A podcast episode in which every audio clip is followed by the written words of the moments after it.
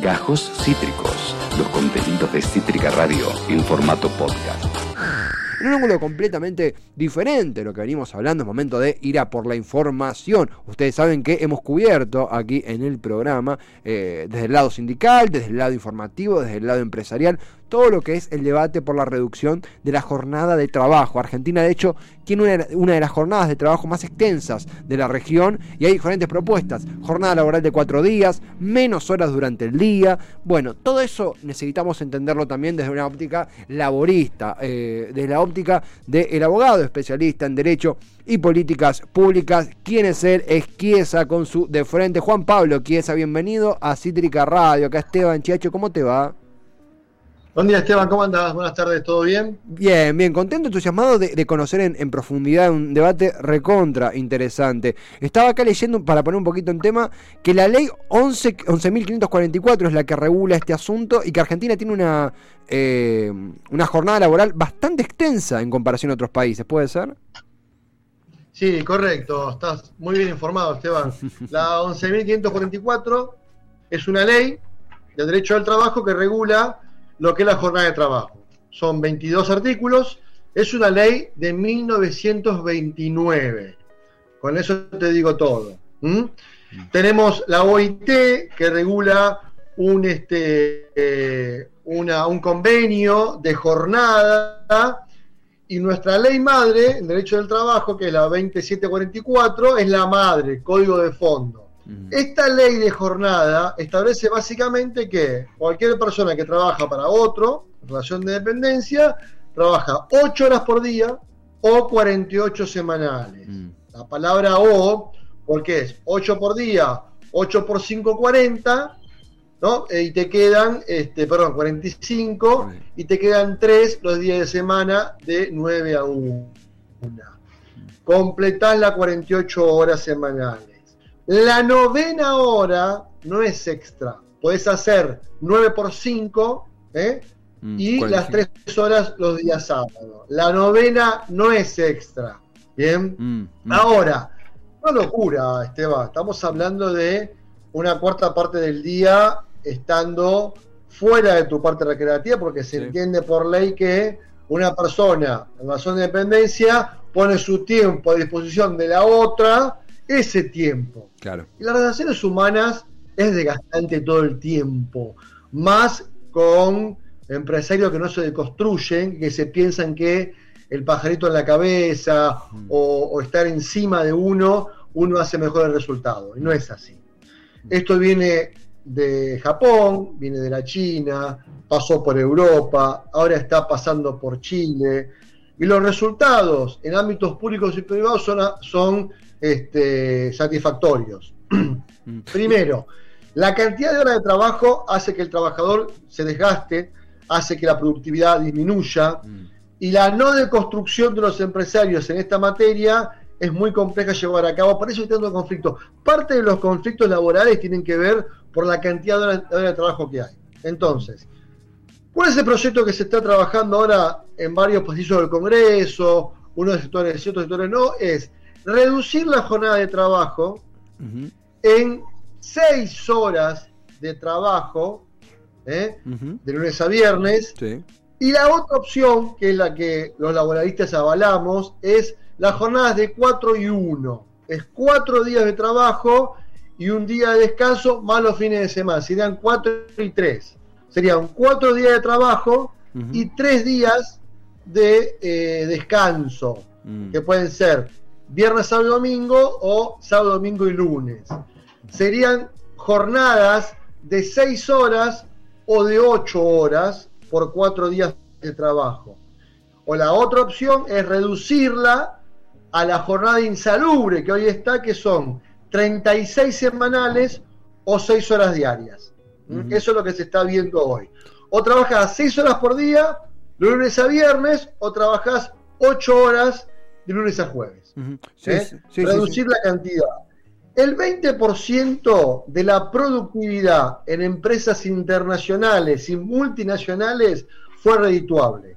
Bajó los costos de energía eléctrica, los costos tarifarios básicos, bajó los costos de, por ejemplo, librería, de limpieza, y hoy, con la pandemia que demostró que el trabajo va por otro lado, por la actualización de las leyes laborales, demostró la desconstrucción laboral, demostró las, eh, la economía del trabajo, la economía de plataforma más que nada. Hoy las empresas deciden cerrar las oficinas y hacer trabajo, eh, teletrabajo. El trabajo a domicilio. Que toda Argentina, con la ley de teletrabajo, no le encontró la vuelta. Yo soy el autor del libro que es La ley de teletrabajo en la Argentina, con la editorial del Dial.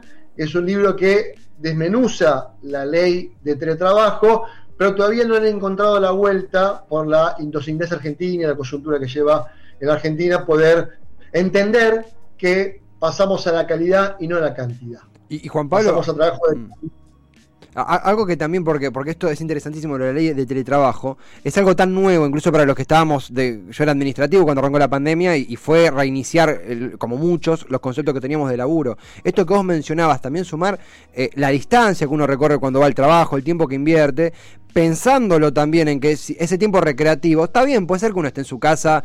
Eh, dicho de forma chabacana, panza arriba y viendo la tele, sí, pero también ese tiempo recreativo, uno sale, compra, va, si tiene un manguito, obvio, va y, cena y se compra una empanada allá y sale para tal lado y va al cine. Quiero decir, si tiene un mango, que no es el caso de, la grande mayoría, pero si tiene un mango, hace eso. Quiero decir, hay un circuito económico que se abre, no es solamente ocio, que imagino que también eso seduce a, los diferentes em, eh, empresarios y pymes después de lo que pasó. No sé cómo viene esa parte, esa respuesta desde allí. Por supuesto, el esparcimiento es muy importante para la recreación del intelecto de la persona, la parte física. Se demuestra cuando uno pasa más tiempo con sus allegados, amigos, compañeros, novia, novio, marido, hijos, padres, ese tiempo de, recreación optimiza más el intelecto de las personas y luego lo aplica más efectiva en su trabajo. Hoy, la ley de trabajo, hay un artículo que habla del deber de ocupación. ¿Qué es lo que está pasando en las empresas? Vos tenés el deber de ocupación y cuando una empresa, fábrica, no tiene más para producir durante el día porque se hizo toda la cadena de producción, en vez de dejarlo ir para la casa porque no hay nada más que hacer, lo hacen sentar mirando el techo y para ocupar el deber de ocupación. es una locura, eso ya, ya se acabó eso. No, hoy se trabaja más a destajo. La calidad le gana la cantidad. Entonces, la Argentina necesita trabajar primero la parte educativa, porque esto viene en la mano de la educación. Formar a los empresarios, a los pymes, a las personas de mayor edad que siguen con eh, la temática de ir a la fábrica y no entienden que va por otro lado. La automatización y la globalización no rompen puestos de trabajo, todo lo contrario, aumentan el empleo, porque vos en una jornada de seis podés meter dos operarios, dos trabajadores, mm, y siempre sin tocar los salarios. El empleador ve eh, la bajada de costos por otro lado. Lo que pasa es que esto hay que implementarlo, hay que demostrarlo y tenemos que terminar con el conflicto. Mm. Porque tenés un sector jurídico que le interesa mucho llenarse los bolsillos con el conflicto y también político. Entonces, cuando entendamos que tenemos que dejar de pelearnos, de generar conflicto y empezar a ver que la productividad, la eficacia industrial va por parte de las pymes apoyando a los que generan empleo, se van a dar cuenta cómo la cosa va a cambiar. Pero bueno, también políticamente pasa esto de que hay sectores que le conviene que haya conflicto, que haya quilombo, que haya guerra, para enriquecerse políticamente. Parece que en Argentina las épocas de paz no le sirve a unos sectores y es un error. Y parte por el tema educativo, realmente. Y las capacitaciones de las empresas importantes para capacitarlos. A mí me pasó, Esteban, en, 15 años de estar con pymes, de trabajar dos meses en empresas, demostrarles que el camino hacia la calidad, hacia la capacitación, hacia la producción educativa y que el trabajador menos tiempo es más trabajo, lo entendieron, me costó, pero lo entendieron y la empresa hoy está caminando en buen puerto. Mm. Pero bueno, es un trabajo que hay que llevarlo a cabo para enseñarle ¿no? con la palabra a muchos empresarios que no es tenerlo sentado mirando el techo, sino que es que produzca, que la empresa genere bienes y servicios, que la empresa tenga más rédito y que el trabajador esté contento. Porque, a ver, somos pocos los que laburamos y, estamos contentos. Yo tengo el, placer de poder laburar de lo que amo y ser feliz laburando. Mm. Y puedo laburar dos horas por día, pero yo me gusta lo que hago. ¿Me explico? Pero no muchos pueden laburar y estar contentos. Bueno, hay que hacer que el que va a laburar, que el trabajo dignifica, y es mm. una política de inclusión social, dentro de todo, más, allá de que labura para ganar plata, para pagar este, su subsistencia este, alimenticia, recreativa, colegio, etcétera, vaya contento. Mm, Uno de esos puntos es reducir la jornada de trabajo y que se produzca lo mismo y que gane lo mismo el trabajador, que vaya contento, que vaya con el intelecto más este, fresco para darse cuenta de que no es estar todo el tiempo a favor de otra persona, sino que se puede hacer eh, con menos tiempo de trabajo. Sí, incluso obviamente de una manera eh, con, la vorágine que es el programa de radio, que no es lo mismo que trabajar horizontalmente con, este tema. Eh, la veces que hemos charlado con gente que iba desde desde el sindicalismo, gente más conservadora, gente que no tiene nada que ver, o gente que, es laburante y que realmente estaba preocupada porque es lo que decías vos, eh, el laburo, hay gente que tiene la fortuna de amar lo que hace y laburar y, le va bien, y gente que es aplastada en una oficina por, por subsistencia, eh, y es realmente una matriz bueno, laboral, psicológica, social, de ocio, esparcimiento, y cuando uno mete el tema que está con gente que no está interiorizada, está este prejuicio de, ah, bueno, quieren laburar menos, afortunadamente, bueno, queda muy clara en la explicación, se entiende que interesa mucho también esto, viste, como, como para ir concluyendo esto que vos mencionaste de, eh, lo voy a decir mal, caben dos, se reduce la jornada y caben dos personas en un mismo espacio que antes integraba una con ese tiempo recupero, ese tiempo de ocio en el laburo, porque terminaba su laburo antes. Acá podemos hablar de que un espacio, una misma grilla, quepan dos personas que son dos salarios, que son dos personas laburando. Eh, lo estoy explicando de manera súper chabacana, entiendo, pero, pero es un incentivo tremendo. Por supuesto, es que vos tenés yo tengo una fábrica que tiene una persona con 8 horas, mm. que en 5 horas saca toda la cadena de producción, que es una fábrica de, harina de tapa de empanada. Mm. Me quedan 3 horas más. Esa producción se puede ocupar con dos personas, mm.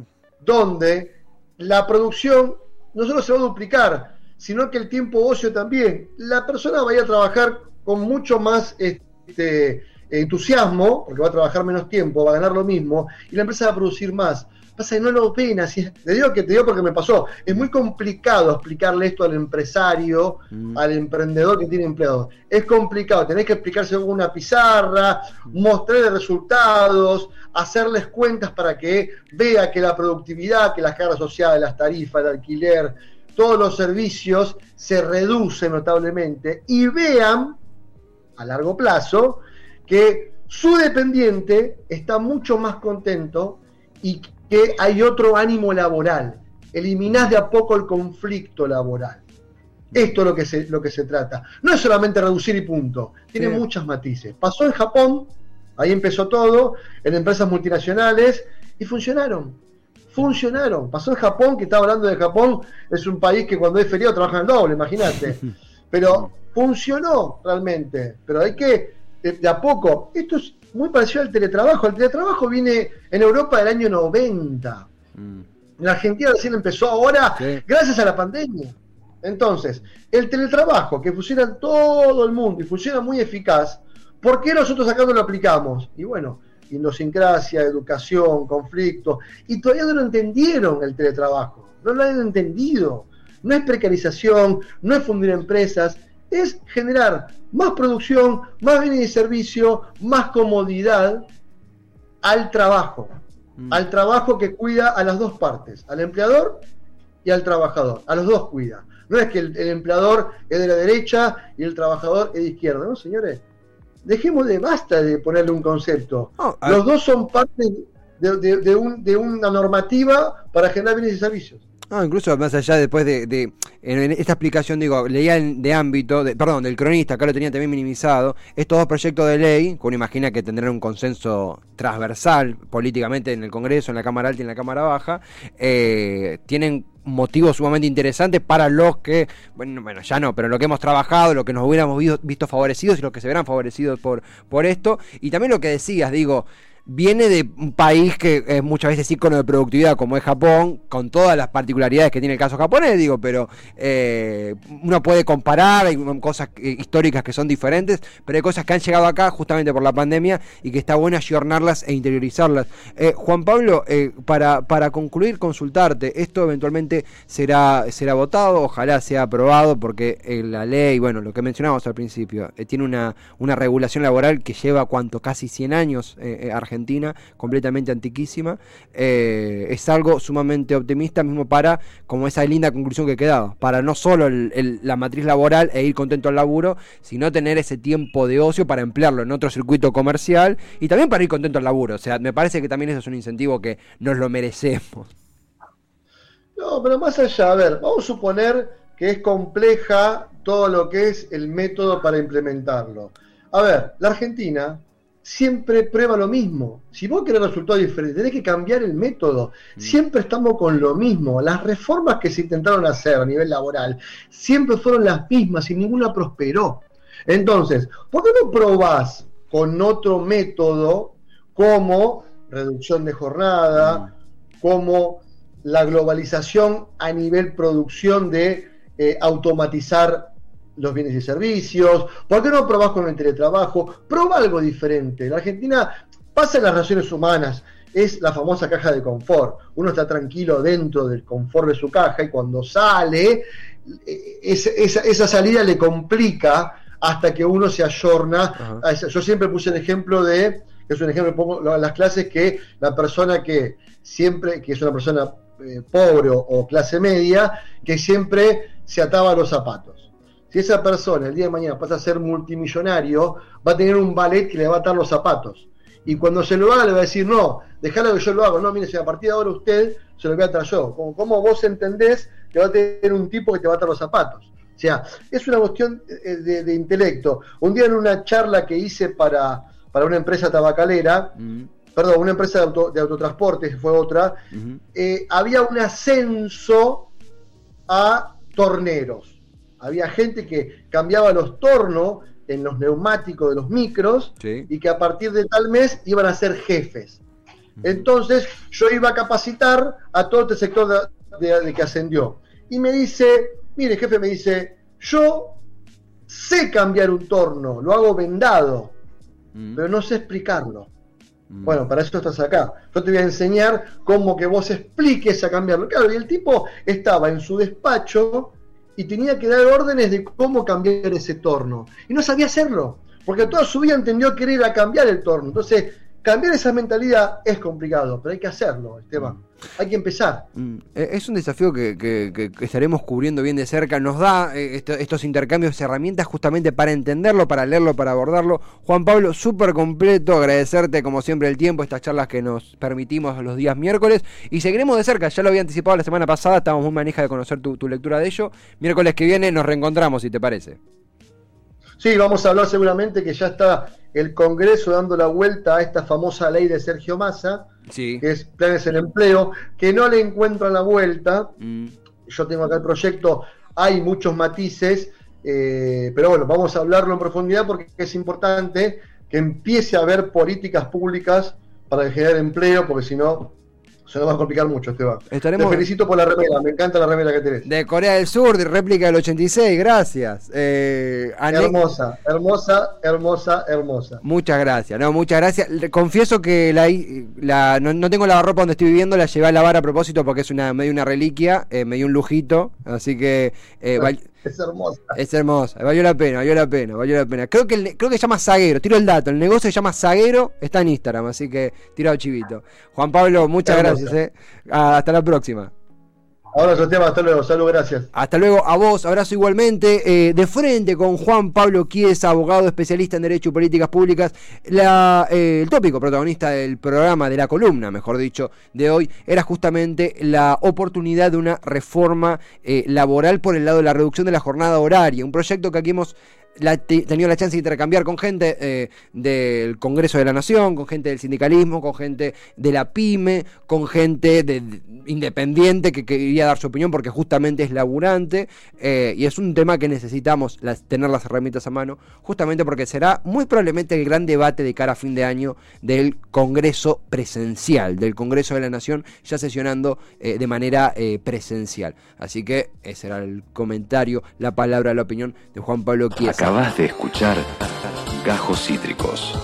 Encontrá los contenidos de Cítrica Radio en formato podcast en Spotify, YouTube o en nuestra página web.